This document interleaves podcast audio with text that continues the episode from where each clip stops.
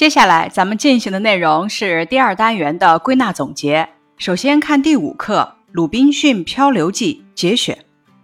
本课容易读错的字音有简陋、蓄养、日晷。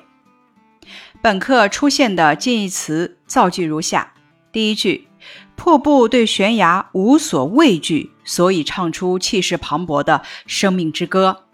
第二句，马野走在黑漆漆的路上，内心的恐惧不由袭来，周围的一切仿佛要把它吞噬。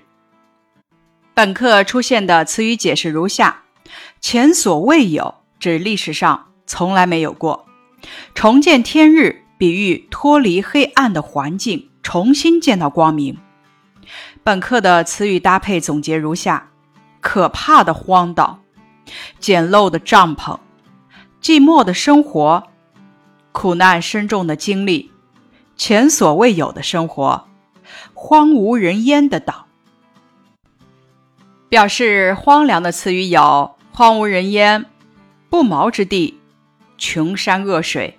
寸草不生，人迹罕至，荒山野岭，衰草寒烟。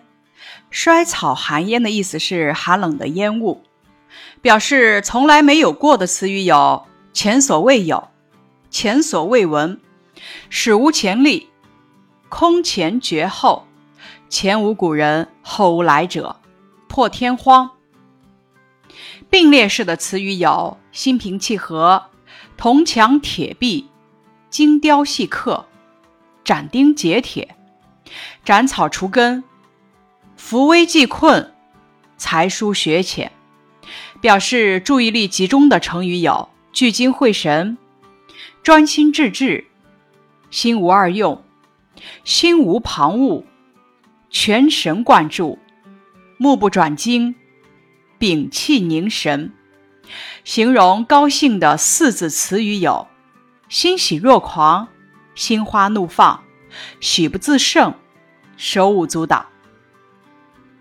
A B A C 式词语有：诚心诚意、十全十美、大喊大叫、诚惶诚恐、一心一意、忽隐忽现、尽心尽力、古色古香。快人快语，美轮美奂。描写脸色的词语有：煞白、惨白、苍白、蜡黄、铁青、红扑扑、白里透红。第五课的重点句段总结如下：他用这点麦种反复种收。到了第四年，终于吃到了自己种的粮食。从反复种收，终于可以看出鲁滨逊是一个智慧、勤劳、有毅力的人。正因为如此，他才在恶劣的环境中生存了下来。第二个句段，我的理智现在已经逐渐能够控制我的沮丧心情。我开始尽可能的安慰自己。把我遇到的凶险和幸运做个对比，使自己能够心平气和。控制这个词语，可以看出鲁滨逊的心态发生了变化。他把自己的幸与不幸做对比，慢慢从沮丧中走出来，理性思考问题，最后用自己的智慧和勇气适应了荒岛生活。感知本课一。《鲁滨逊漂流记》的作者是英国作家丹尼尔·迪福。这部小说是以第一人称的方式来写的。二，鲁滨逊喜欢航海和冒险。被大浪冲到荒岛后，他在荒岛上生活了二十八年。三，本文梗概记叙了鲁滨逊漂流荒岛的几件事：流落荒岛，建房定居。驯养培育，就星期五回到英国。四，鲁滨逊在荒岛上遇到的困难有哪些？分别是怎么解决的呢？困难没有食物，解决办法在船舱里找到吃的东西，森林里打猎，海边捕鱼，驯养活山羊，种麦子。困难没有住所，解决办法：选择一块有水源、可以防御野兽的地方，用木头和船帆搭帐篷。困难、孤独、恐惧，解决办法：有一条狗和两只猫，救了一名野人，和自己一起生活。困难，无法回家，解决办法：救下船长，请他帮忙带自己回家。五，鲁滨逊的心态变化如下：忧伤、沮丧、冷静、心平气和、宽慰。六，通过鲁滨逊在岛上的种种表现，我们可以看出鲁滨逊是一个不畏艰险、机智坚强、聪明能干的人。第五课的考点提示如下：一、考察借助梗概。了解名著的主要内容。二、考察用列小标题的方式说出鲁滨逊流落荒岛时发生的事。三、考察对鲁滨逊的评价：聪明能干，不畏艰难，积极乐观，冷静理性，具有辩证思维。第六课《企鹅旅行记》节选。本课容易读错的字音有刨虫子、犬牙。缰绳、藤蔓。本课反义词：聚精会神的反义词：心不在焉；一清二楚的反义词：模糊不清。本课词语积累如下：一模一样、无济于事、聚精会神、得意洋洋、春风拂面、跃跃欲试、腾空而起、头晕目眩。九牛二虎之力。本课的相关知识：一，《企鹅旅行记》的作者是瑞典女作家塞尔玛·拉格洛夫，这是世界文学史上第一部，也是唯一一部获得诺贝尔文学奖的童话作品。二，尼尔斯以前是一个调皮捣蛋的孩子，后来变成了一个心地善良、勇敢。乐于助人的孩子。本课的重点句子总结如下：一，他全身的毛都竖了起来，拱起腰，伸直了腿，四脚抓地，尾巴变得粗而短，两耳朝后，嘴里嘶叫着，瞪大的眼睛冒着火星。这句话描写了猫发怒时的样子，表现了猫的凶猛，极具画面感。第二句。水渠里流水潺潺，树上嫩芽满枝，小鸟在耳边欢唱，而他却坐在那里十分难过，再也没有什么东西能引起他的兴致。美丽的环境与尼尔斯失落、糟糕的心情形成对比，突出了他的难过。第三句，如果这只大雄鹅飞走，可是一个很大的损失，他想。父母从教堂回来时，发现雄鹅不见了，他们会伤心的。尼尔斯的心理活动表明，他很爱自己的父母，开始懂得体贴父母。本课的考点提示：一、考察尼尔斯变成小狐仙后，他的世界发生了怎样的变化；二、考察借助目录的标题，猜想故事情节。第七课。《汤姆·索亚历险记》节选。本课容易读错的字音有瞟见、溺水。本课词语搭配有诚心诚意的祈求、雄壮有力的步伐、热切的听众、精彩的历险过程、宽阔的密西西比河。本课的意思多义有吹嘘。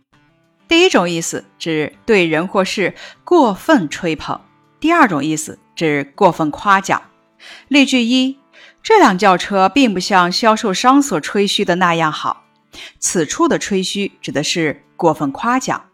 例句二：他叙述着这次稀奇的历险经过，同时还添了许多动人的情节，大肆吹嘘一番。此处吹嘘的意思是对人或者事过分吹捧。近义词例句如下：一、好运不是祈求得来的，而是用汗水浇灌出来的。二、张连长请求把最艰巨的任务交给他们连。三、李老师平时对我们总是严格要求。本课的相关知识：一，《汤姆·索亚历险记》的作者是美国作家马克·吐温，书中描写了美国密西西比河畔男孩 Tom 和小伙伴们有趣的冒险经历。二，Tom 是个聪明爱动的孩子，在他身上集中体现了智慧、计谋、正义。勇敢乃至领导等诸多才能，是一个多重角色的集合。他一心要冲出桎梏，过行侠仗义的生活。本课的核心素养：Tom 早年失去双亲，被寄养在姨妈那里。在姨妈眼里，他是一个淘气捣蛋的孩子；在学校，他是一个令老师头疼的问题儿童。对于他离家出走的经历，从你的角度来讲，你赞同吗？为什么呢？我不赞同。尽管汤姆有许多令人钦佩的优点，但是像他这样在生活中一遇到困难就离家出走，这种人生态度是不可取的。而且社会纷繁复杂，随便走出去很容易误入歧途，失去生命，这样会给亲人带来痛苦。本课重点句子。镇上的人排着队来到撒切尔法官家，搂着两个获救的孩子，又亲又吻，同时还使劲握住撒切尔太太的手，满肚子的话想说又说不出，泪水如雨洒了一地。泪水如雨洒了一地，运用的是夸张手法，表现了人们看到两个孩子平安归来后开心激动的心情。句子二。前来迎接的人们加入了这支回小镇的队伍。他们迈着雄壮有力的步伐，浩浩荡荡地穿过大街，欢呼声一浪高过一浪。这一句描写人们迎接两个孩子平安归来的壮观场面，表明孩子的归来使人们非常高兴。本课考点提示如下：一、考察对课文情节的理解；二。考察对 Tom 做出简单的评价：有勇有谋，善良有担当。本课语文园地的考点提示：一、考察如何对名著中的人物进行评价；二、考察夸张手法的表达效果；三、考察感受不同译本对相同内容的不同表达；四、考察对《增广贤文》中的格言和谚语的背诵。本单元好词运用总结如下：一，即使走到天涯海角，我也忘不了生我养我的故土。二，这个工程的规模是前所未有的。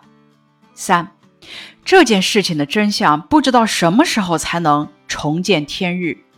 四，这一带山多人稀，给人一种与世隔绝的感觉。五，如今远水救不了近火。我们再怎么帮忙也无济于事。六，这伙敌军是乌合之众，不堪一击。七，他端坐在明亮的灯下，聚精会神地看书。八，我们不能因为取得了一点成绩就沾沾自喜、得意洋洋。九，他输掉了比赛，垂头丧气地走出了赛场。十。看了体育老师的示范，同学们都跃跃欲试。本课的能力提升，如何概括文章的主要内容？方法一：根据课文写的谁在什么地方做了什么事这三个问题来概括。比如《鲁滨逊漂流记》节选这篇课文中的梗概的主要内容，可以概括为：鲁滨逊在荒岛上生活了二十八年。方法二。根据事情发生的时间、地点、人物和事情的起因、经过、结果进行概括。比如《狼牙山五壮士》讲述了抗日战争时期八路军某团七连六班的五个战士，为了掩护群众和连队转移，诱敌上山，英勇杀敌，最后英勇跳崖的故事。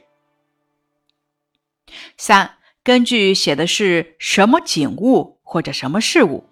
它有什么特点？按什么顺序写的来概括？比如郑振铎的燕子以春天为背景。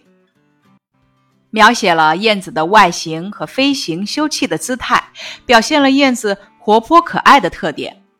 总之，概括文章的主要内容时，咱们要做到忠于原文，关键点齐全，语言准确、简洁、流畅。以上是第二单元的复习总结部分，感谢你的收听。